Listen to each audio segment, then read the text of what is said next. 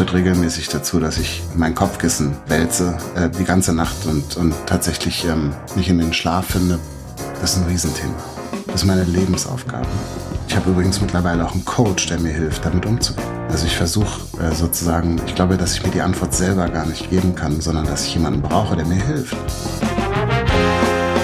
Bei My Grand Story spreche ich mit Menschen, die mit ihrer Lebensgeschichte unser Weltbild auf den Kopf stellen und Schubladendenken eindrucksvoll durchbrechen.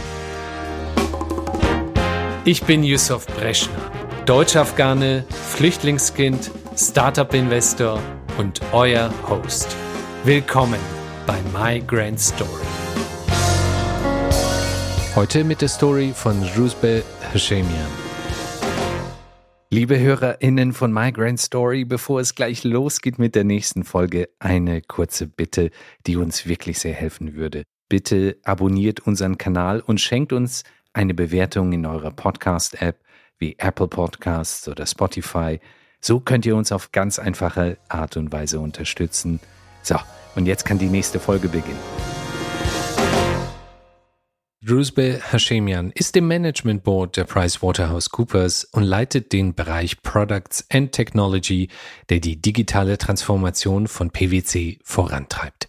Er gilt in der Consulting-Branche als einer der führenden Köpfe im Bereich der digitalen Business-Transformation und studierte in Berlin und Berkeley, bevor er 2007 bei PwC in der Wirtschaftsprüfung begann.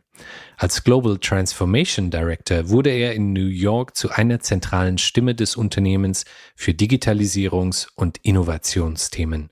Heute lebt und arbeitet Drusbe wieder in seinem Geburtsort Berlin. Herzlich willkommen bei Migrant Story, lieber Drusbe.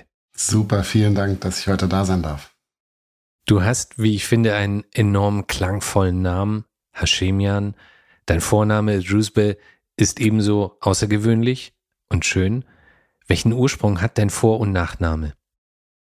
Erstmal vielleicht eine kurze Geschichte zu meinem Namen, weil ich glaube, das ist spannend. Das hat auch was damit zu tun, warum meine Eltern seinerzeit nach Deutschland gekommen sind. Also ähm, Roosevelt heißt so viel wie schöner Tag. Und den Namen haben mir meine Geschwister gegeben. Mein äh, Bruder hatte einen schweren Unfall in seiner Kindheit und ich war sozusagen der, der Lichtblick der Familie, als ich dann nach dem ähm, schweren Unfall und einer langen Zeit im Krankenhaus äh, zur Familie gestoßen bin. Meine Familie hatte sich dann dafür entschieden, mir den Namen Schöner Tag zu geben, weil es eben der, der absolute Lichtblick war. Ich war das Nesthäkchen und hatte auch immer eine, ja, gewisse Verantwortung, würde ich sagen, den Spaß in die Familie zu bringen. Also vielleicht ähm, da mal begonnen. Der Name ist persischer Herkunft. Also meine Eltern sind seinerzeit aus dem Iran nach Deutschland geflohen und da kommt der Name her. Und ich finde ganz schön, wie sozusagen die Kombination aus dem, was meine Geschwister mir für einen Vornamen gegeben haben, den es in sämtlichen Variationen im Persischen gibt. Gar nicht so ein häufiger Name, aber ähm, bezeichnet äh, ganz, ganz schön, wie äh, mit welchen freudigen Armen ich in der Familie empfangen bin. Mhm. Das heißt, deine Eltern sind aus dem Iran nach Deutschland gekommen. Wann war das genau und was waren die Umstände und die Beweggründe? Ja, meine Eltern sind beide in der Medizin mhm. gewesen. Also mein Vater Arzt, meine Mutter Krankenschwester. Und wie gesagt, der Unfall meines Bruders hat sie damals ähm, nach Deutschland mhm. gebracht. Und ähm, sie haben dann hier ähm, faktisch ein Jahr ihrer, ihrer Zeit oder anderthalb Jahre ihres Lebens verbracht, bevor es dann wieder zurück in die Heimat ging. Mhm. Ziemlich genau zu der Zeit der Revolution oder kurz vor der Revolution, um dann festzustellen, was das tatsächlich mit dem Land macht und gemacht hat und sind dann wieder zurück nach Deutschland geflohen. Also erstmal ähm, quasi Zeit hier verbracht und dann wieder zurück, um dann festzustellen, dass dieses Land mit der zunehmenden Islamisierung nichts mehr mit dem Land zu tun hatte, in dem sie selbst groß geworden sind und dem sie ihr Leben hätten verbringen wollen.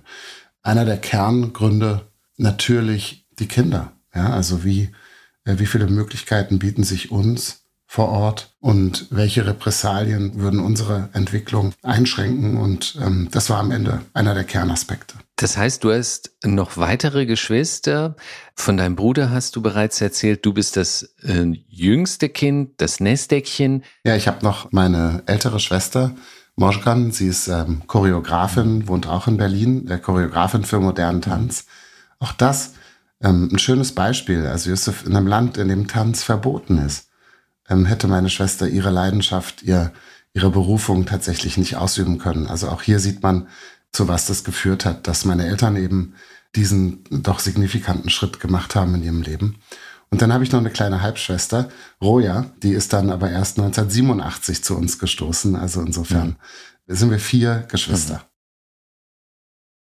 Die Fluchterfahrung deiner Eltern, auch zu wissen, dass man hier sich komplett eine neue Existenz aufbaut. Inwieweit äh, hat euch das als Kinder geprägt? Was waren da so wesentliche Bestandteile, die dir noch in Erinnerung bleiben? Ich glaube in erster Linie, Yusuf, das macht dir klar, was für eine Verantwortung du auch als Kind im Leben hast. Deine Eltern haben alles aufgegeben, um dir etwas zu ermöglichen und sind durch sämtliche Einschnitte in ihrem Leben gegangen, um dir so ein Level Ground zu bieten, auf dem du dich entwickeln kannst. Ich glaube, das ist in erster Linie Verantwortung. Hm. In zweiter Linie, und das hat mich meine gesamte Kindheit und Jugend und auch das Erwachsensein ehrlich gesagt geprägt, immer wenn ich Probleme, vermeintliche Probleme in meinem Leben hatte, zu meiner Mutter zu gehen und ihr zu sagen, also bei mir ist gerade was ganz Schlimmes passiert und sie hat mich immer angeschaut und mir war klar, dass das sich nicht vergleichen lässt mit dem, was ihr widerfahren ist in ihrem Leben. Und ich glaube, das bildet so einen Nordstern. Ich glaube, das ist ein, einfach ein, ein Einschnitt in das Leben, was dir immer wieder klar macht, es gibt Antworten und die mögen nicht hier liegen, die mögen an anderen Orten liegen oder bei anderen Menschen liegen oder es gibt aber Antworten. Und ähm, das hat mich sehr, sehr, sehr geprägt. Die Fluchterfahrung selbst, ehrlich gesagt, äh, haben wir gar nicht so intensiv mit meinen Eltern darüber gesprochen. Ich glaube, das war am Ende etwas, wo sie uns auch lange, lange, lange Zeit von fernhalten wollten, von der Erfahrung, die sie dort gemacht haben. Ähm, vor allem auch den ersten Jahren in einem Land, in dem du die Sprache nicht sprichst, in dem du quasi deine Profession nicht mehr ausüben darfst und wieder wirklich von Null startest. Das war für uns immer eine wunderbare Zeit als Kinder. Wir haben das gar nicht gesehen, was für Einschnitte sie in ihrem Leben hatten. Mhm. Ähm, und da bin ich heute sehr dankbar für, weil für mich war das eine, eine wunderbare Zeit. Ich glaube, für meine Eltern war das eine sehr schwierige Zeit. Wenn diese Zeit herausfordernd für deine Eltern war, dann hat sich das doch wahrscheinlich auch auf euch ausgewirkt, oder? Also es war, meine Eltern haben sich sehr früh in meiner Kindheit getrennt. Meine Mutter war dann alleinerziehende Krankenschwester von sozusagen drei Kindern seiner Zeit noch. Und ähm, mein Bruder durch den Unfall schwerbehindert und ich als Kleinster in der Familie. Also ich glaube, für mich war das tatsächlich, also ich glaube, ich bin da am einfachsten durchgekommen. Ich glaube, meine Schwester musste eine ganze Menge Verantwortung übernehmen. Und wie gesagt, meine Mutter war im Schichtdienst als Krankenschwester äh, beschäftigt. Und ähm, ich glaube, für uns als Familie war das ziemlich hart ähm, wenngleich wir das nicht verspürt haben. Und wenn ich meine Kindheit mir anschaue, rückblickend, nicht viel Platz zu haben, quasi aufeinander zu leben, sich nachts äh, Geschichten zu erzählen, bis man einschläft. Ich hoffe, dass ich meiner Tochter eine ähnliche Kindheit ähm, tatsächlich äh, bescheren darf. Ähm, völlig unabhängig davon, was du materiell hast. Das, das, darum ging es nie. Mhm. Und ähm, das war das am Ende, ich würde ich sagen, wo es so sich reduziert hat auf das, was dir immer noch ein warmes, ein, ein schönes Gefühl bereitet, wenn du darüber nachdenkst und dich zurückversetzt. Da geht es dann tatsächlich um das ganz Elementare als Familie und die Gemeinschaft, in der du lebst. Und nicht eben darum, ja, weiß ich nicht, eine, eine tolle Wohnung oder einen Garten oder sonst was zu haben. Wir hatten einen Stadtpark vor der Tür, das war für uns genauso toll. Ähm, und wir haben da unsere Abenteuer auch erlebt. Die Frage der Identität und wie man sich innerhalb der zwei Kulturen bewegt, diese aufsaugt, welchen Einfluss hat das auf deine Charakterbildung gehabt? Ja, ich glaube, ich bin nie so richtig rein in der persischen Kultur aufgewachsen, auch nicht rein in der deutschen Kultur, ähm, sondern immer in so einer Art dazwischen. Mhm. Und wenn ich mir überlege, was das mit einem macht als Kind, ich habe mir ganz viel abgeschaut. So wie wahrscheinlich jedes andere Kind auch. Nur was ich heute als meine Interpretation von deutscher Kultur verstehen würde, mag einfach nur ein Zusammenschnitt sein aus den jeweiligen Erlebnissen, die ich bei meinen Freunden und deren Familien beobachten durfte. Hm. Und da kommt ja dann immer wieder die gleiche Frage, wie definierst du deine kulturelle Identität? Ich glaube, es gibt in der Ernährung gibt's äh, Flexitarier. Ja? Und ich glaube, so würde ich meine Kultur, meine Kultur interpretieren. Ich würde sagen, fluent in any culture. Mhm.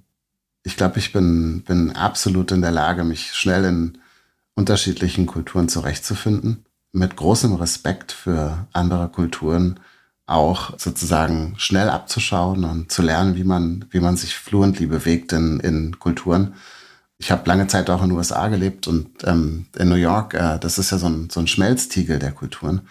Das war mein Zuhause, ja. Also da habe ich mich absolut pudelwohl gefühlt. Ähm, schmeiß so viel wie möglich unterschiedliche Richtungen in einen Topf und ähm, das ist Wahnsinn, ja. Das macht eine Menge Spaß. Mhm. Hast du hierfür ein Beispiel? Ähm, auf dem New Yorker Weihn Weihnachtsmarkt gab es tatsächlich Osherechte, also eine persische Suppe, die man sich auf dem New Yorker Weihnachtsmarkt holen konnte. Und das war für mich der Moment, wo ich gesagt habe, ja, das gehört hier hin. Ähm, mhm. Und das ist so stellvertretend für das, was ich darstelle. Ähm, auf dem Weihnachtsmarkt eine persische Suppe essen. Ich glaube, so würde ich mich selbst beschreiben. Mhm. Und wann ist es eingetreten, dass du dich wohlfühlst, auch mit deiner kulturellen Vielfalt? Ehrlich gesagt ist das wie mein Selbstbewusstsein mit meiner Fähigkeit gewachsen. Es ist wie meine Fähigkeiten gewachsen sind, auch aus meinem, ich sag mal, aus meinem Standing im Leben entstanden, als ich die Frau gefunden habe, die ich über alles auf der Welt liebe, die äh, mich sehr doll liebt, die so ein großes Interesse hat an meiner kulturellen Identität, weil es eben für sie neu ist. Sie ist ähm, Deutsche und für sie war das absolut interessant und sie war wirklich von Herzen interessiert daran zu verstehen, warum ich in bestimmten Situationen wie reagiere, warum ähm, bestimmte Sachen, die für sie alltäglich ganz normal sind, für mich vielleicht sogar als unhöflich mhm. erscheinen, äh, eine, eine, Frau zu haben, die, äh, du hast meinen Nachnamen angesprochen, vielen Dank für das tolle Kompliment, lieber Josef, äh, den kein Mensch aussprechen kann, den sie heute auch trägt. Also mhm. meine Frau ist faktisch jetzt mit dem Nachnamen selbst Ausländerin und lebt dieses Leben mit. Wir waren zusammen in New York ähm, und, und äh, ich habe mich so viel leichter getan in den etwas über vier Jahren. Mhm. Aktuell gibt es ja im Iran Protestbewegungen, die in den Medien teilweise aufgegriffen werden, sehr viel stärker aber in den sozialen Medien. Zumindest bekomme ich das in meiner eigenen Bubble so mit. Wie reagierst du darauf? Was macht, löst das bei dir aus aktuell, bei deiner Familie, wenn, wenn man diese Protestbewegung mitbekommt und was die Menschen für einen Mut und für eine Bereitschaft bringen, für diese Veränderung auch zu kämpfen, mit, mit all dem, was, was ihnen lieb ist? Es bewegt uns natürlich unheimlich. Ja, zum einen ähm, habe ich eine große Hoffnung. Ich habe eine große Hoffnung, dass diese Protestbewegung das Land entfesselt. Entfesselt von den Repressalien des Regimes, entfesselt von der Geiselhaft, die die Menschen derzeit erleben in dem Land, in ihrem eigenen Land ein junges, gebildetes, weltoffenes Volk, was ihr Leben riskiert, um sich zu befreien von einem absolut rückwärtsgerichteten und, und ähm, Gewaltstaat. Zur gleichen Zeit ähm, natürlich tiefe Trauer, große, große, tiefe Trauer für das, was dort im Land passiert. Wie viele Menschen ähm, bereits ermordet wurden, ähm, wie viele Menschen aus veranscheinlichen Begründungen äh, quasi ähm, hingerichtet werden wie viele Menschen, ihre Familien äh, in tiefe Trauer gestürzt werden über das, was, was dort in dem Land passiert.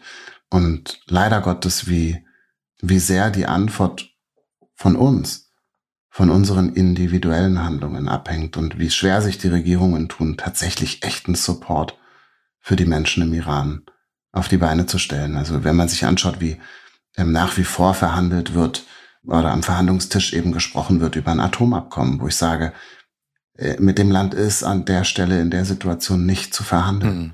Ja, wenn ich mir anschaue, wie schwer man sich tut, also den gesamten ähm, iranischen Staat und äh, die, deren VertreterInnen ähm, faktisch auf die Sanktionsliste zu setzen. Also ich glaube, wir müssen mehr tun. Mhm. Die Menschen sehen das, wenn hier in Berlin über 80.000 Menschen auf die Straße gehen. Die Menschen sehen das im Land. Die fühlen sich bestärkt darin, weiter auf die Straße zu gehen. Und wir müssen die Menschen motivieren. Wir müssen ihnen zeigen, dass wir geschlossen hinter ihnen stehen die Gründe, warum die Proteste entstanden sind, die Werte, für die die Menschen auf die Straße gehen, das sind unsere Werte. Das sind die Werte, die wir quasi mit der, mit der Luft frei atmen ähm, und die in unserem Land repräsentiert sind. Ähm, ich glaube, wir würden einen riesen Fehler begehen, wenn wir, wenn wir nicht noch mehr tun. Hm. Ähm, und das ist auch mein Appell, Call to Action. Äh, geht raus, nutzt die sozialen Medien, geht aber auch selbst raus, tut etwas und, und versucht eure Communities darauf aufmerksam zu machen, wie wichtig das ist, dass wir an der Stelle Support zeigen. Mhm. Gleichzeitig muss man ja auch sagen, seit der iranischen Revolution 1979 sind jetzt mittlerweile 43 Jahre vergangen. Und in diesen 43 Jahren hat es ja auch immer wieder Protestbewegungen gegeben, Aufstände, die irgendwo auch vom Regime wieder im Keim erstickt zu versuchen worden sind. Über diese 43 Jahre gab es ja immer wieder diese Momente, wo so eine Hoffnung aufgeflackert ist und dann ist sie wieder leider erloschen worden. Wie muss man sich sowas erklären, ähm, auch in der Gefühlssituation, die du aktuell erlebst, deine Familie? Ich glaube, diesmal ist anders, entschieden anders. Jung und alt gehen auf die Straße. Die Menschen in den Städten und auf dem Land gehen auf die Straße. Du hast faktisch die gesamte Breite der iranischen Bevölkerung, die protestiert. Das war in der Vergangenheit nicht so. In der Vergangenheit gab es Protestbewegungen, die im Wesentlichen aus dem Studentischen entstanden sind oder in den Großstädten entstanden sind oder aus bestimmten Richtungen der Bevölkerung kamen. Ähm, das ist das erste Mal, in dem die gesamte Bevölkerung auf der Straße ist. Das ist auch das erste Mal, dass die Regierung tatsächlich sich so unter Druck gesetzt fühlt, dass sie beispielsweise doch aktive Diskussionen darüber führen. Wie geht man um mit Religionswächtern? Wie geht man um mit dem Kopftuchgebot? Wie geht man um mit all diesen sozusagen Themen, die die Menschen auf die Straße bringen? Also ich glaube, wir erleben den Anfang tatsächlich einer hoffentlich erfolgreichen Revolution der Menschen, und der Freiheit der Menschen und wie gesagt die gesamte Bevölkerung. Das war bislang in der Vergangenheit, würde ich sagen, noch nicht der Fall, ähm, ist heute definitiv so. Mhm. Und welche Hoffnung hast du, wie das Land 2025 aussehen wird? Meine Hoffnung ist, dass wir ein demokratisches System etablieren können im Iran, in dem tatsächlich das gesamte Potenzial des Landes sich entfalten kann. Ähm, meine kleine Tochter Minou die ist jetzt vier Jahre alt, dass sie ihre wunderschönen langen Haare ganz frei auf den Straßen von Teheran im Wind wehen lassen kann. Das wäre eine fantastische Vorstellung. Mhm. Ähm, und natürlich nicht nur in Bezug auf mich selbst äh, und uns, sondern das grundsätzlich die Freiheit ist, die dem Land, ähm, die das Land widerfährt. Und wenn ich äh, mir überlege, dass ähm, dass das ein Land ist, in dem wir eine wahnsinnig hohe Akademikerdichte haben, in dem wir so viel Potenzial haben, so viel Leidenschaft haben, so viel Kultur haben, dass wir auch vielleicht äh, uns einfach in der Weltgemeinschaft wieder einbringen können als Land. Ähm, und äh, es ist so schade, dass das Land so ein bisschen verrufen ist als als ja so so böse Achse des Bösen oder wie wie wurde das damals bezeichnet? Ich glaube, das ist, dass die Perser schon immer einen Einfluss hatten auf die Welt und einen positiven und ich glaube, dass wir wieder dazu kommen könnten, dass das Land und die Kultur einfach positiv die Menschheit und die Weltgemeinschaft bereichert. Mhm. Ja, das ist eine schöne Vision. Angenommen, das wäre der Fall. Dein Lebensmittelpunkt würdest du aber weiterhin hier in Deutschland sehen? Ja, na klar. Ich bin richtiger Kartoffel, lieber Ich kann nirgendwo anders leben. Ja. Ja. Okay. Ja, aber das heißt, bisher warst du auch nicht im Iran. Also Besuche oder ähnliches. Nein, also ähm, nicht bewusst. Ja, ich war damals als einjähriges Kind im Iran. Ich habe dem Ganzen zu verdanken, dass ich den, den iranischen Pass äh, sozusagen habe, was mir die Einreise in alle anderen Ländern unheimlich schwer macht. Aber ich war nicht bewusst im Iran. Ich ähm, werde auch nicht äh, in den Iran gehen, bevor das System sich verändert. Ich höre zwar immer sehr gebannt zu, wenn meine Schwester oder Freunde von mir da sind ich kann mir das für mich nicht vorstellen. Ich kann meine Freiheit nicht ähm, an der Grenze abgeben. Das kommt für mich nicht in Frage. Du hattest erwähnt, du bist da eine ganze Kartoffel, bist in Berlin aufgewachsen. Und Berlin ist ja eine unglaubliche Entwicklung entstanden. Das ist ein, ein sehr, sehr viel kosmopolitischerer Ort geworden, in dem fast schon mehr Englisch gesprochen wird als Deutsch.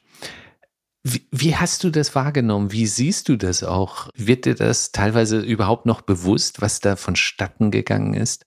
Naja, also ich kann mich noch erinnern, Spaziergänge an der Berliner Mauer, ähm, auf dem Wachturm obendrauf, äh, sozusagen einmal auf diesen, diesen ähm, Todesstreifen da, da ja ähm, geblickt, dann äh, mit neun den Mauerfall erlebt und was dann mit der Stadt passiert ist, würde ich sagen, ähm, ist in Wellen äh, passiert. Also wir sind, ähm, ich bin selber als Berliner überrascht darüber, wie Berlin sich entwickelt hat in den letzten, ich würde sagen, fünf, sieben Jahren. Also als wir ähm, damals aus New York wiederkamen, ähm, hatte die Stadt sich in der Zwischenzeit signifikant gewandelt. Mhm. Ja. Also wie wir sie liebevoll nennen, die Zuzis. Ähm, die haben genauso einen äh, positiven Effekt auf die Stadt gehabt, wie tatsächlich ja, ähm, Migration, glaube ich, auf, auf ein Land haben kann. Äh, wir haben mittlerweile ein Selbstverständnis als Berlin, was eine tatsächlich echte Wirtschaftskraft hat, die aus Innovation und ähm, Unternehmertum entsteht. Das hätte man uns vor 15 Jahren nicht abgekauft. Mhm. Ja, ähm, vor 15 Jahren waren wir ein Problemfall. Mhm. Der hätte saniert werden müssen. Heute haben wir das geschafft, tatsächlich die innovativsten Menschen des Landes und auch weit über die Landesgrenzen hinaus anzuziehen. Ähm, und ich glaube, dass das die Kultur der Stadt ist, die das tut. Mhm. Weil ich glaube, dass wir es geschafft haben, ja, kulturell ein absoluter Anziehungspunkt zu sein.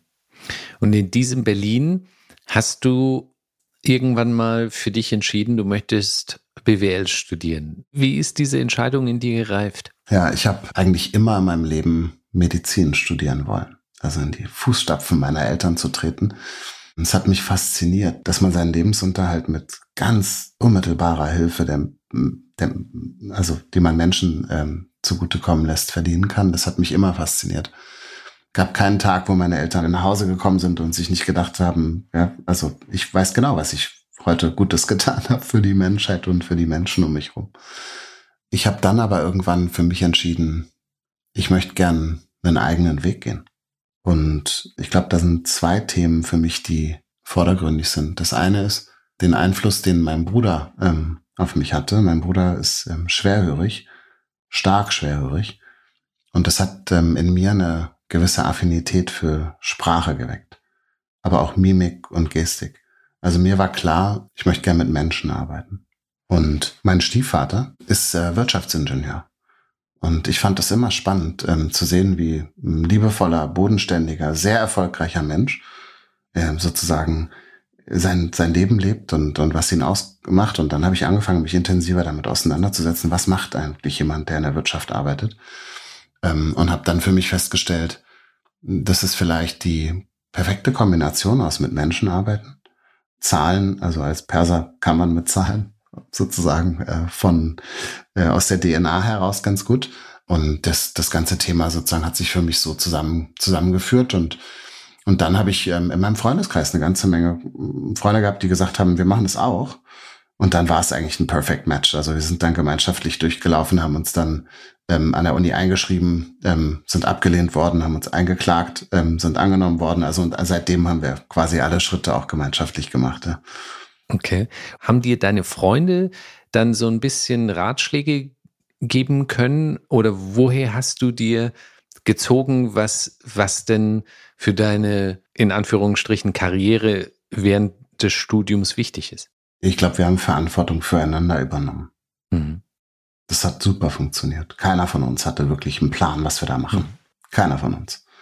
Aber wir haben immer wieder mal was aufgeschnappt und wir haben uns ganz natürlich in unserer Community ausgetauscht und haben die Wahnsinn, wahnsinnigsten sozusagen Erkenntnisse daraus abgeleitet, dass ich damals ähm, entschieden habe, eine Zeit in Berkeley zu verbringen, kam aus einem Gespräch, wo wir festgestellt haben, das ist unsere Partneruniversität, das ist eine der besten Universitäten der Welt und wir haben die Möglichkeit, dahin zu gehen.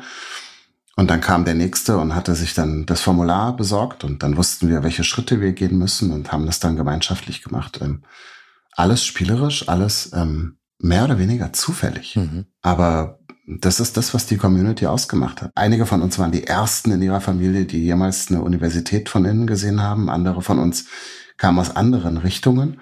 Aber das hat im Zusammenspiel hervorragend funktioniert. Mhm. Du warst ja dann auch beruflich in New York und hast dort gelebt. Aber in Berkeley ist wahrscheinlich so der Funke erstmalig bei dir entsprungen und entfacht worden. Dort will ich hin, zumindest mal für eine gewisse Zeit. Ja, also für mich war, wie für wahrscheinlich für viele von uns, ähm, die amerikanische Kultur gar nicht so fremd. Ähm, ich bin mit äh, Hip-Hop-Musik aufgewachsen. Ich habe äh, amerikanische Serien und Filme immer im Originalton schon immer in meinem Leben gesehen und ähm, hatte einen riesen Spaß daran, ähm, als ich dann in, an der Westküste das erste Mal sozusagen echte amerikanische Luft auch geschnuppert habe, kam es mir schon irgendwie so komischerweise wie zu Hause mhm. vor. Ja, ähm, die Musik, die im Radio läuft, die den Slang oder die Sprüche, die du hörst, damit bist du irgendwie schon auch ein Stück weit aufgewachsen. Und mir war immer klar, ich, ich muss noch mal hin. Mhm. Du bist ja weiterhin ähm, sehr jung, aber wenn du deinem 20-jährigen Ich einen Ratschlag geben würdest oder mehrere, eine Lebensweisheit, was wäre das? Das ist eine ganz, ganz schwierige Frage. Mhm. Weil ich würde sie wahrscheinlich aus der heutigen Perspektive beantworten mit Be yourself. Mhm. Verstell dich nicht so viel. Ich glaube aber, ich hätte einen ganz anderen beruflichen Weg beschritten, hätte ich mich nicht verstellt. Mhm. Was heißt das? Ich glaube, ich habe ähm, in meiner Entwicklung immer versucht, das Deutsche in mir ein bisschen zu überschminken, mhm. um besser zu funktionieren in, im Rahmen dessen, was im beruflichen Alltag und Kontext passiert. Wahrscheinlich gar nicht, weil das die Gegenseite von mir erwartet hat, sondern ich habe das für mich ganz, sage ich, intuitiv entschieden, so zu tun. Ich glaube, dass das auch dazu geführt hat, dass ich erfolgreich bin. Hm. Wenn ich das so, ähm, so sagen darf. Ich wünschte mir, ich hätte früher die Erkenntnis gehabt, ich habe die heute sehr klar, dass ich früher die Erkenntnis gehabt hätte, doch irgendwie persischer auch zu sein, in dem, wie ich mich gebe und in dem, der ich bin. Ähm, da hätte ich jetzt gesagt, be yourself, verstell dich nicht. Ähm, ich glaube, mein 20-jähriges, ich hätte mir einen Vogel gezeigt. Aha. Angenommen, wir könnten diese Zeitreise nochmal machen. Wie könntest du dich äh, persischer oder in deiner persischen Identität stärker präsentieren? Wie, wie würde sich das denn äußern? Ich glaube, dass ähm, das gar nicht unbedingt das Thema persische Kultur oder Identität ist, sondern ich glaube, dass einfach die Tatsache, dass man doch irgendwie versucht, einer an dich gestellte Erwartung gerecht zu werden. Ich glaube, das ist es viel mehr. Mhm. Ich habe immer versucht, also wenn ich mir jetzt überlege, die Lehrer in der Schule, ganz prägend, ja, die, die Verhaltensweisen meiner Lehrer in der Schule. Ähm, übrigens, die wahrscheinlich ähm, in Summe, und ich mag ihnen auch Gründe dafür gegeben haben, gesagt haben, dass aus mir nichts mehr wird, immer dazu geneigt haben, meine Verhaltensweisen überzuinterpretieren. Mhm. Ich habe gemerkt, da, da gibt es eine gewisse Sensibilität für meine Verhaltensweisen. Die wollten immer verstehen, wo das herkommt. Okay.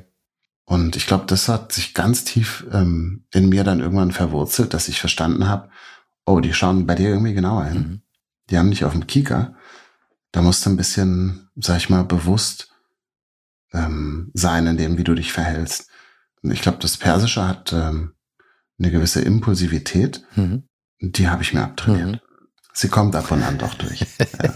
Aber ähm, ich würde sagen, die habe ich mir seinerzeit ähm, abtrainiert und ich glaube, da würde ich heute anders umgehen. Ich glaube, ich bin, ähm, wahrscheinlich ist es so, das sind es die Marotten, die man sich dann wieder sozusagen, die dann durchkommen äh, im, im Laufe deines Lebens.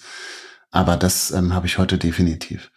Die Freundlichkeit, die Höflichkeit, die dem Persischen auch zugrunde liegt, also extrem höflich zu sein. Man, man diskutiert also zehn Minuten darüber, wer als erstes durch die Tür geht, ähm, bevor man dann ähm, irgendwann sich entscheidet, ja, ist okay, ja, jetzt Hauptsache einer geht. Das wurde im beruflichen Kontext beispielsweise häufig so als ähm, ähm Unterwürfigkeit. Als ob man sich so niedriger stellt, Unterwürfigkeit mhm. unterstellt, ja. Wo ich auch heute sagen würde, das ist es nicht. Ja? Das ist es ähm, nicht. Das ist es ganz ja, und gar nicht. Das ist mir teilweise auch schon so widerfahren, dass meine Höflichkeit ja falsch interpretiert worden ist, sagen wir so. Genauso wie viele der Meinung sind, dass diese Höflichkeit als lieb und nett zu interpretieren sei. Am Ende ist es ja auch abhängig von der Person, die auf der anderen Seite ist und diese Signale empfängt und diese wiederum interpretiert. Du musst dann wahrscheinlich dann schon auch mal die andere Seite zeigen, damit damit klar wird, hör mal zu, äh, meine Höflichkeit sollte eben nicht missinterpretiert werden. Ja, ich glaube, ähm, also ich habe das nie versucht zu unterdrücken, aber ich habe natürlich äh, auch sehr bewusst zeigen müssen, dass es eben nicht das ist. Mhm. Dass es eben nicht diese Unterwürfigkeit ist, sondern dass es wirklich reine Höflichkeit ist. Ähm, entweder habe ich es direkt angesprochen und gesagt, du, so bin ich erzogen. Ähm, das ist die Kultur. Vielleicht möchtest du dich, wenn du dich intensiver mit mir auseinandersetzt, auch intensiver mit der Kultur auseinandersetzen, aus der ich komme. ähm, das bewusst anzusprechen. Das hat was mit den Menschen gemacht. Mhm. Aber natürlich war ihnen auch klar, dass ich ähm, auch stechen kann. Mhm. mhm. Diese Balance aus Höflichkeit und auch mal stechen können hast du hervorragend perfektioniert, denn im Juli 2022 bist du in das Management Board der PwC aufgenommen worden, circa 15 Jahre nachdem du als Hochschulabsolvent dort angefangen hast.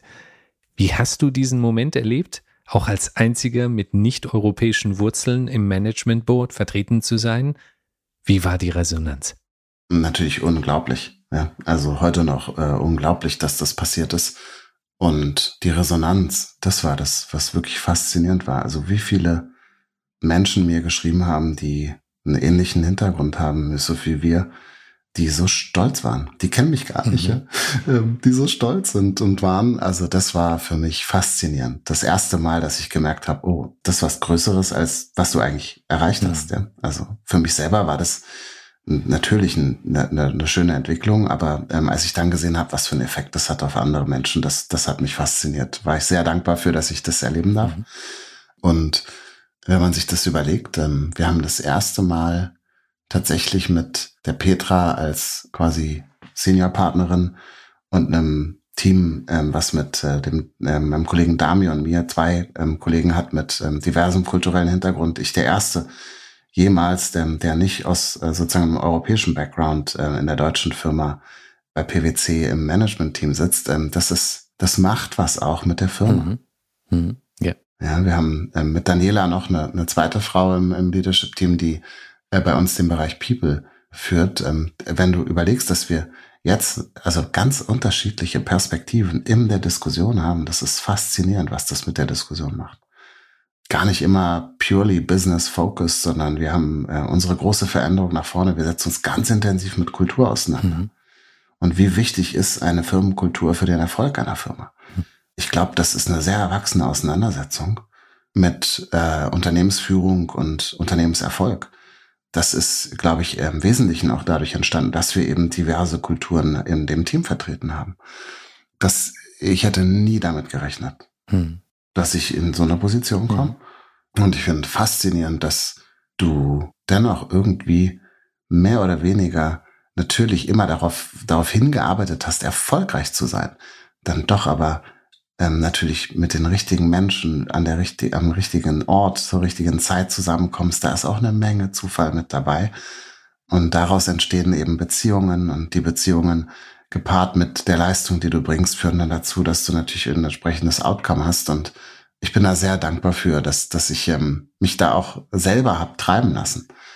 Die Zeit äh, in den USA, was ich gelernt habe auf dem Weg, ähm, sozusagen mehrfach äh, mich räumlich, aber auch kulturell ähm, im Businessbezug zu verändern und, und ähm, diese gesamte Reise. Ähm, der, der erste siebte war einen Tag. Wir haben den übrigens angefangen mit unseren New Joinern in der Firma, weil wir gesagt haben, wir sind selber jetzt wieder New Joiner in der Firma. Und äh, da, da sich selber dran zu erinnern, ähm, wie das war, als du, als ich vor dem ersten Vorstellungsgespräch bei PwC im Auto saß und irgendwie versucht habe, mir Strategien zu überlegen, wie beim ersten Händedruck deine Hände nicht so schwitzig sind. Mhm. Wahrscheinlich nicht besonders erfolgreich gewesen dabei, aber das ist natürlich ein toller Meilenstein. Mhm. Toller Meilenstein. Was sind die wesentlichen Fähigkeiten und Eigenschaften, die du hast anwenden können oder einbringen können, um genau dorthin zu kommen? Ja, ich glaube auch hier die Fähigkeiten, die das Leben mit einem schwerbehinderten Bruder mir antrainiert hat, also besondere Kommunikationsfähigkeiten zu haben, Mimik, Gestik. Ähm, ich glaube, das war enorm wichtig. Hm. People Skills. Hm. Fähigkeit, ähm, Menschen zu begeistern, ähm, aus einer gewissen Selbstverständlichkeit, du selber zu sein und ähm, den, die, die Menschen sozusagen damit auch zu motivieren, sie selbst zu sein. Das, das macht was. Das, glaube ich, ähm, führt dazu, dass, dass Menschen erfolgreich sind. Natürlich gehört immer Fachlichkeit dazu. Das sind Table Stakes. Ähm, aber ich glaube, dass diese People Skills enorm wichtig sind. Langer Atem, Wissen permanent erneuern zu wollen und sich immer wieder in neue, moderne Themen reinzuschmeißen, keine Angst zu haben vor großen Herausforderungen und Veränderungen. Ähm, ich glaube, das sind so die Fähigkeiten, die man braucht. Und irgendwie passt es auch in meine Lebensgeschichte. Die kontinuierliche Bereitschaft zur Veränderung ist etwas, was ihr als Unternehmen auch tagtäglich leben müsst. Aus deinem LinkedIn-Profil habe ich entnehmen können, dass die Vision von PwC ist, the world's leading asset-based professional services firm zu werden. Was steckt dahinter? Ja, wir sind eine riesen Knowledge Organization. Das einzige wirkliche Asset, was wir haben, sind die Menschen, die mit uns und bei uns arbeiten. Und was wir feststellen, ist natürlich, dass die Verfügbarkeit von Wissen und der Umgang mit Wissen sich deutlich verändert hat. Die Unternehmen sind technologisierter, als sie es jemals waren. Und ich glaube, dass die Beratung oder wir glauben fest daran, dass die Beratung sich ebenfalls natürlich in diese Richtung entwickeln muss. Ähm, wir nennen es Asset-Based Professional Services, ähm, also die Technologisierung unserer Beratungsprodukte. Und wir glauben, dass ähm, das dazu führt, dass wir natürlich in Echtzeit Beratungsleistungen zur Verfügung stellen können. Und wir glauben, dass es eben auch dazu führt, dass wir dann damit auch den Mehrwert, den die Menschen am Ende erbringen bei uns in der Organisation tatsächlich auch steigern können. Noch äh, weiter, ähm, wir nennen es Human-Led Tech Power, also wir wollen es, das menschliche Element dabei nicht, nicht verlieren, wir wollen es sogar also bedeutsamer machen. Aber wir glauben, dass wenn unsere Kunden sich voll digitalisiert haben, wir natürlich auch digitale Antworten haben müssen. Mhm. Mhm. Und gibt es da Beispiele für diese digitalen Lösungen? Wenn du dir anschaust, wo die Branche sich hinbewegt, ähm, dann ist es so, dass du faktisch mit einer PowerPoint, wie es damals der Fall war, heute nicht mehr beim Kunden vorgelassen wirst. Heute bewegt sich dieses Geschäft tatsächlich in echte Lieferung. Mhm. Was Und, heißt das genau? Ähm, echte Lieferung bedeutet beispielsweise, wenn du dir anschaust, ähm, was jetzt im Kontext vom Ukraine-Krieg passiert ist mit Sanktionslisten oder ähnlichen Sachverhalten, die aufkommen, erwarten unsere Kunden von uns, dass wir sie schnellstmöglich in die Situation versetzen können, ihre Lieferketten zu analysieren, äh, in Bezug auf, ähm, auf der Sanktionsliste stehende Liefer, ähm, Lieferantenbeziehungen. Solche Fragestellungen kannst du heute nicht mehr rein manuell beantworten. Du hast, ähm, brauchst Zugriff auf ähm, tiefe Datenmengen, du brauchst Analysefähigkeiten, die gepaart mit künstlicher Intelligenz und Automatisierungsaspekten dann laufend immer wieder über die Lieferantenbeziehungen geht und darstellt, an welcher Stelle man äh, in rechtliche genauso in Reputationsrisiken reinläuft. Ähm, du siehst dann dort, ähm, ob du äh, gegebenenfalls Lieferantenbeziehungen hast mit Unternehmen, die äh, wiederum sich nicht an die Werte halten, die du vorgibst und die du lebst. Ähm, also all solche Aspekte. Ähm, dafür bauen wir mittlerweile Technologien, die verbinden wir mit den Technologien unserer Kunden.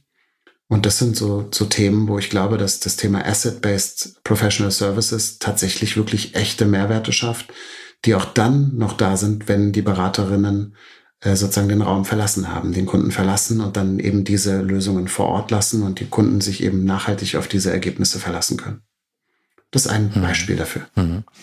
Und gleichzeitig hast du für dich auch zwei Themen auserkoren, die dir besonders wichtig sind. Zum einen Diversity und auch ESG.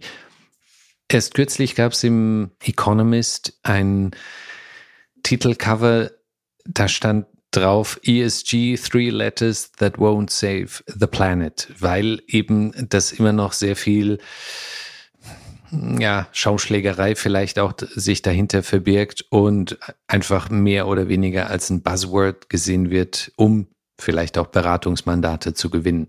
Also in welchem Spannungsfeld sind wir aktuell? Wie ernsthaft wird das Thema tatsächlich vorangetrieben und wie müssen wir vorgehen, um sicherzustellen, dass das nicht ähnlich wie Corporate Social Responsibility auch ein Faktor ist, der bei weitem jetzt nicht die allerhöchste Priorität im Unternehmen genießt? Ich glaube, es hat eine signifikante Veränderung stattgefunden. Ähm, ich glaube, dass Konsumenten ihre Konsumentscheidungen treffen basierend auf dem Leben von Werten, nicht aufgrund der Kommunikation von Werten. Und insofern glaube ich, ist das eine grundlegende Veränderung. Was wir viel sehen, ist, dass Unternehmen, die, ich sag mal, beispielsweise ein Net Zero Commitment abgeben, sich sehr, sehr viel intensiver damit auseinandersetzen, wie sie den Nachweis erbringen können. dass sie tatsächlich auf dem Weg zu einer echten Net Zero nicht nur Strategie, sondern auch Umsetzung sind. Weil sie den Druck verspüren, ihren jeweiligen Kunden klar auch zu belegen zu können, dass sie es nicht nur sagen, dass es eben nicht nur das Buzzword ist, sondern dass es ein echtes nach außen kehren einer inneren Haltung ist in Bezug auf den Umgang mit dem Planeten und den Ressourcen, die uns und unseren Kindern und Kindeskindern zur Verfügung stehen. Also insofern glaube ich, hat sich was verändert, weil das nicht ein Lipspending mehr sein kann, weil der Unternehmenserfolg stark davon abhängt, dass ich das auch tue. Und insofern ähm, hat sich natürlich auch die Erwartung unserer Kunden an uns verändert. Sowohl in der prüferischen Auseinandersetzung damit, wir müssen uns in die Lage versetzen, solche Informationen verlässlich zu prüfen. Und ähm, wir sehen, dass Regulatorik ja nicht mehr nur auf dem Weg ist, sondern quasi sozusagen vor der Tür steht. Ähm, aber auch natürlich in der Beratung. Was macht es mit uns? Äh, Dekarbonisierung kannst du nicht erreichen, wenn du ein Follow the Sun äh, sozusagen Delivery-Modell hast, was sich einmal um die Welt in, äh, äh aufspannt, sondern natürlich gibt es signifikante Veränderungen mit ähm, Lieferketten, Zulieferern, mit ähm, Absatzmärkten etc. Also all diese Fragestellungen stehen vor der Tür. Die Unternehmen treffen Entscheidungen in die Richtung. Und wir sehen, dass sie bereit sind, dafür auch signifikant zu investieren. Natürlich ist es der Anfang. Nach wie vor der Anfang der Auseinandersetzung damit.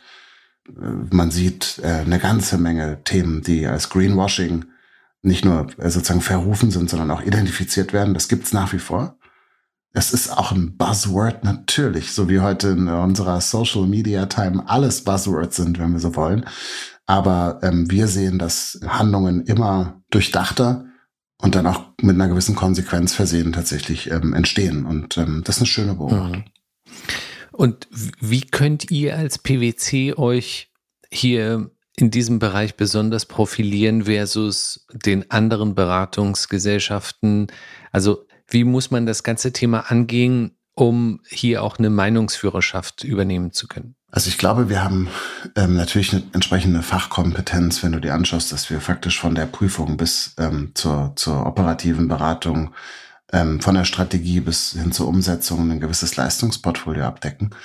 Aber ich glaube, ähm, ähm, zwei Themen, die uns besonders auszeichnen, sind zum einen, wir nennen das Multinodality. Also wir haben sozusagen, wir sind keine zentrale Corporate, die aus der Zentrale geführt irgendwo auf der Welt ähm, vorgibt, was zu tun ist, sondern wir sind tatsächlich Landesgesellschaften und in den Landesgesellschaften sind die Partner verantwortlich für das Geschäft.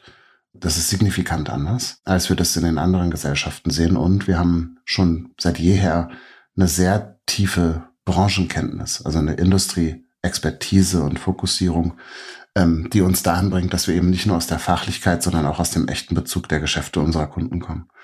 Das ist schwer zu erklären ähm, und deswegen ist es gut, dass wir heute auch schon natürlich bestehende Beziehungen haben zu den Kunden und sie uns dafür schätzen. Aber ich glaube, das sind so am Ende die, die Facetten, die, die dabei reinspielen. Also den Menschen vor Ort die Möglichkeit zu geben, ihr Handeln zu bestimmen. Mhm. Das meine ich mit diesem partnerschaftlichen Aspekt. Und dann nicht nur ein Fachwissen zu haben, sondern auch ähm, eine Brancheneinbettung zu erleben. Okay, ähm, das bringt mich nämlich auch zu dem anderen Thema, was ich gerne in Erfahrung bringen wollte, nämlich den Führungsstil, den du pflegst. Du hast ja auch schon erwähnt, du bist sehr höflich. Die anderen Maßstäbe, die du aber wiederum an dein Team, an die Menschen setzt, die mit dir zusammenarbeiten. Wie muss man sich das vorstellen? Also welche, welche Charakteristika herrschen davor? Ja, ich ähm, äh, versuche auch dort natürlich ähm, in erster Linie verlässlich zu sein, authentisch zu sein und ich gebe nichts auf Hierarchie. Mhm. Mhm. Ähm, und ich glaube, dass Schulterklappen immer eine gewisse Distanz mit sich bringen und deswegen verzichte ich so gut es geht äh, auf Schulterklappen. Natürlich ist es wichtig, ähm, Hierarchie zu haben in Momenten, wo Menschen deinen, äh, sozusagen dein, deine Expertise vielleicht sich ähm, schützen möchten vor bestimmten Situationen oder man eskaliert ähm, äh, oder Eskalationen sozusagen mit Eskalationen umgeht.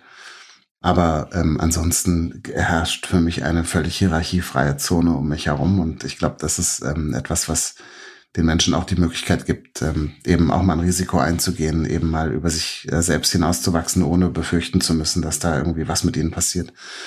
Das ist für mich heute noch die größte Leidenschaft in meiner Arbeit, äh, ist überrascht zu werden von neuen Ideen oder wahnsinnig cool umgesetzten Themen, die aus den Teams heraus entstehen. Und ich glaube, die Freiheiten ähm, kommen aus der Tatsache, dass wir eben nicht, nicht so oder ich nicht so wirklich hierarchisch äh, getrieben sind oder orientiert sind. Ich glaube, dass du heute übrigens auch gar nicht mehr wirklich anders führen kannst. Also ich glaube, dass heute auch bei der uns folgenden Generation ein ganz anderes Selbstbewusstsein hast. Hm. Ich glaube, das wäre auch anders nicht kompatibel. Ähm, und du siehst auch in den modernen Unternehmen, in den Startups, Scale-Ups, die wir um uns rum ähm, ja, äh, wachsen und gedeihen sehen, dass das absolut auch der Führungsstil ist, der, der dort gelebt wird. Ja. Hm. Die Tatsache, dass du jetzt zum 1. Juli in das Management Board aufgenommen worden bist, birgt dir auch gewisse Erwartungen externer Art, interner Art, du aber wiederum selbstverständlich auch an dich selbst. Also da gibt es ja unterschiedlichste Stakeholder bei euch, die das selbstverständlich auch als ein gewisses Signal sehen und äh, sagen so, äh, lieber Rusbe, jetzt bist du im Management Board und jetzt musst du aber auch liefern. Wie gehst du mit diesen Erwartungen um und wie hat sich das vielleicht auch im, im Zeitverlauf bei dir geändert? Ich glaube, jeder von uns mit unserer Geschichte ist aufgewachsen mit dem Spruch der Eltern zu sagen, du musst besser sein als die Deutschen um dich rum. Hm. Ich glaube, das hat was mit meiner internen Einstellung, meiner internen Erwartung an mich selber gemacht. Ich spüre keine externe Erwartung, die weit über dem liegt, was ich intern als Erwartung habe. Und da bin ich mir selbst der größte mhm. Feind. Ich habe häufig Situationen, in denen ich aus Terminen rauskomme und mir denke, da hättest du besser sein können, als du warst. Mhm. Das führt regelmäßig dazu, dass ich äh, mein Kopfkissen äh, wälze äh, die ganze Nacht und, und tatsächlich ähm, nicht in den Schlaf finde, weil ich das Gefühl habe, dass ich meiner eigenen Erwartung mhm. nicht gerecht werde. Das ist ein Riesenthema. Mhm. Das ist meine Lebensaufgabe. Mhm. Und ich habe übrigens mittlerweile auch einen Coach, der mir hilft, damit umzugehen. Okay. Ich glaube, dass ich mir die Antwort selber gar nicht geben kann, sondern dass ich jemanden brauche, der mir mhm. hilft zu verstehen, warum ich mir solche Erwartungen stecke und warum es natürlich ganz selbstverständlich ist, dass ich den, die, diese auch nicht immer erfülle, wenn ich sie mir so hoch stecke. Also eine externe Perspektive dabei zu erleben, das hilft mir sehr. Mhm. Kann man das als Imposter-Syndrom bezeichnen oder trifft es das nicht? Es schwingt natürlich immer mit, aber ich glaube, das trifft es nicht perfekt. Es ist nicht der Zweifel an meinen Fähigkeiten, sondern ich glaube, es ist eher das Bewusstsein, dass es auch besser geht. Mhm. Mhm. Also keine Angst, sondern Ärger. Mhm. Mich über mich selbst zu ärgern, weil ich weiß, dass ich es besser kann, als ich es gerade gemacht habe. Ja, ähm, da kann man jetzt drüber lachen, aber ich sag dir, ähm, wenn wir jetzt gleich auflegen, dann fallen mir auch zehn bessere Antworten mhm. ein auf die diese Frage. Ja, und das ist das, was mich permanent mhm. antreibt. Ich habe schon das Gefühl, dass wir uns vielleicht ein Stück zu sehr unter Druck setzen, aber die, das ist so tief verwurzelt in mir drin. Ich krieg das nicht weg. Ich werde es auch nicht mhm. wegkriegen. Und ich glaube, es ist vielleicht auch der Antrieb, den ich brauche. Und das ist ein Motor, der bewegt mhm. sich. Den kann ich auch nicht aufhalten. Wir haben eine Sopranistin bei uns gehabt im, bei Migrant Story, die über 30 Jahre Auftrittsängste gehabt hat. Und die tatsächlich gesagt hat, wenn ich der Meinung bin, dass ich vermeintlich gut performt hätte, dann kommt das so beim Publikum gar nicht an. Und wenn ich der Meinung bin, dass ich eher so minderprächtig performt hätte, dann kommt oftmals ein Feedback von Seiten des Publikums, das überwältigend ist. Das heißt, ich selber kann meine, meine Performance so gar nicht einschätzen, sondern das ist meine subjektive Sicht, die wiederum von außen gar nicht gespiegelt wird. Resoniert sehr gut mit mhm. mir. Okay.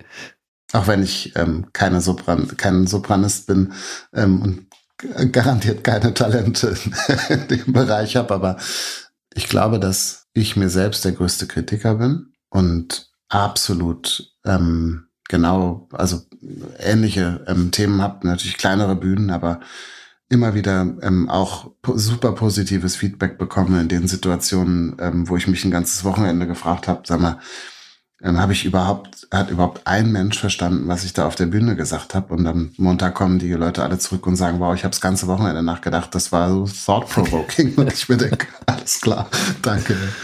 Ja, resoniert mhm. sehr gut. Sehr schön. Rusbe, wir sind auch schon gut durch die Zeit gekommen, haben diese auch schon sehr über Gebühr beansprucht, wohl wissend, dass du sehr beschäftigt bist. Aber abschließende Frage an dich. Gibt es etwas, was du den HörerInnen von Migrant Story gerne mitgeben möchtest? Ja, ich, ähm, also erstens äh, danke, dass ihr, dass ihr eingeschaltet habt und, und zuhört. Ich habe riesen äh, Lampenfieber gehabt hier vor dem Podcast. Deine Stimme, Yusuf, die ist so wunderbar und da fühlt man sich tatsächlich wie zu Hause. Ich hoffe, dass wir ganz viele weitere Gespräche haben, haben werden. Ein paar Sachen habe ich mir, äh, möchte ich gern mitgeben. Also die, wie gesagt, ich habe eine vierjährige Tochter. Ich glaube, ähm, wenn wir häufiger mal die Welt aus, ne, aus den Augen einer Vierjährigen betrachten, ich glaube, das wäre was, was faszinierend äh, sein könnte für uns alle. Ähm, also morgens aufzustehen und ähm, all die Abenteuer, die diese Welt sozusagen zu bieten hat, auch in der Form zu erleben, ähm, es zu genießen, ähm, auf andere Menschen zu schauen und von ihnen zu lernen, aber nicht zu sehr auf andere Menschen zu schauen. Mhm. Die Motivation aus einer inneren Einstellung zu gewinnen, also Positivität ähm, zu erleben, also jeden Tag faktisch wie den Tag zu sehen, ähm, der es am Ende ausmacht im Leben. Also wie gesagt, äh, habe äh, viereinhalb Jahre im Ausland verbracht und dort immer in dem Bewusstsein gelebt, dass ich nur eine begrenzte Zeit an diesem Ort habe. Ähm, das ist was, was mir hier zu Hause in Berlin deutlich schwerer fällt. Aber ich glaube, wenn ich in dem Bewusstsein jeden Tag erleben würde, ich glaube, ähm, das würde mein Leben massiv bereichern und ich versuche mich selber daran zu challengen, das auch zu tun. Ich versuche jeden Tag einmal so richtig ausgelassen zu lachen von Herzen. Das kann man sich vornehmen. Und dann funktioniert es in der Regel auch. Nicht jeden Tag, aber ich hab, ähm, bin Perser und damit äh, schließen wir sozusagen die, ich bin äh, eine persische Kartoffel ähm, und die Perser sind saugut im Witze erzählen. Also ähm, ähm, spätestens, wenn ich mir Stand-up anschaue, ähm, am Ende eines Tages, also einmal so richtig herzhaft zu lachen, ähm, das ist was, was ich jedem mitgeben kann. Macht es mal, probiert es mal. Sehr schön. Lass uns eine Week Challenge ausrufen. Einmal jetzt, äh, jeder, der zugehört hat, eine, einmal äh, sozusagen am Tag richtig herzhaft lachen für eine Woche. Das ist ein wunderschönes Schlusswort, denn gerade in diesen Zeiten ist es wichtig, dass wir mit Zuversicht und auch mit Heiterkeit den Dingen entgegensehen, denn die Nachrichtenlage erscheint manchmal doch sehr bedrückend. Insofern vielen Dank, lieber Jusbe, für die Einblicke in dein Leben und die wesentlichen Stationen, die dazu geführt haben, dass du dich zu der Person entwickelt hast, die du heute bist. Danke. Vielen Dank für die Möglichkeit.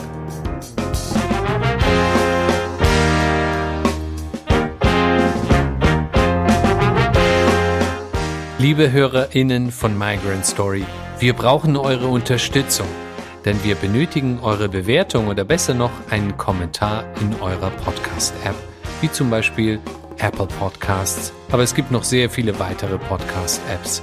So könnt ihr unser gemeinnütziges Projekt unterstützen, bekannter zu werden.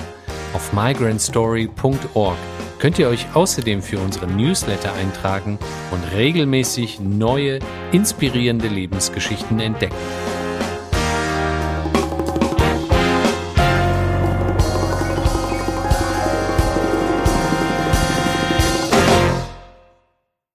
Ton Simon Graf. Produktion Stereotype Media. Redaktion Yusuf Breschner. Special Thanks Doana Ariane Navid Breschner und die gesamte Breschner Familie.